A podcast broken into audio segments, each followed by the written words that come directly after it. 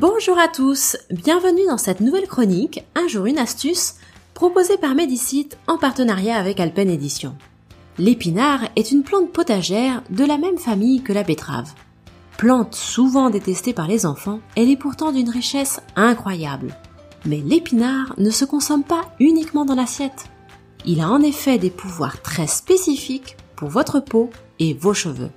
Car oui, les cheveux souffrent et deviennent secs. Le cheveu sec se reconnaît à son aspect terne et à son toucher rêche. Très fragilisé, il casse facilement et ses pointes sont fourchues. La plupart du temps, cela est lié à l'utilisation de traitements mal adaptés, tels que shampoing décapant ou décoloration répétée.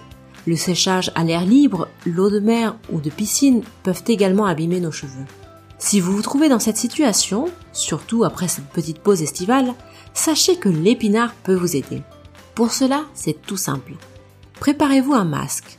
Prenez une demi-tasse de feuilles d'épinard et mélangez avec 10 ml d'huile de jojoba et une cuillère à soupe de miel. Appliquez le mélange sur les cheveux préalablement mouillés pendant 30 minutes. Rincez abondamment et lavez vos cheveux avec votre shampoing habituel. Il est impératif d'utiliser de l'huile de jojoba dans cette préparation car son association avec l'épinard et le miel décuple ses bienfaits régulateurs et hydratants. Et si vous perdez vos cheveux, pas de panique. L'épinard peut aussi vous aider grâce à ce masque. Prenez une tasse de feuilles d'épinard et mélangez avec une cuillère à soupe de miel et 10 ml d'huile de coco. Appliquez la pâte obtenue sur les cheveux et le cuir chevelu et laissez agir 30 minutes. Rincez et lavez avec votre shampoing habituel.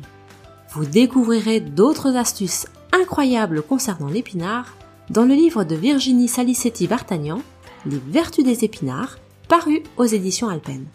Quant à moi, je vous donne rendez-vous demain pour une nouvelle astuce.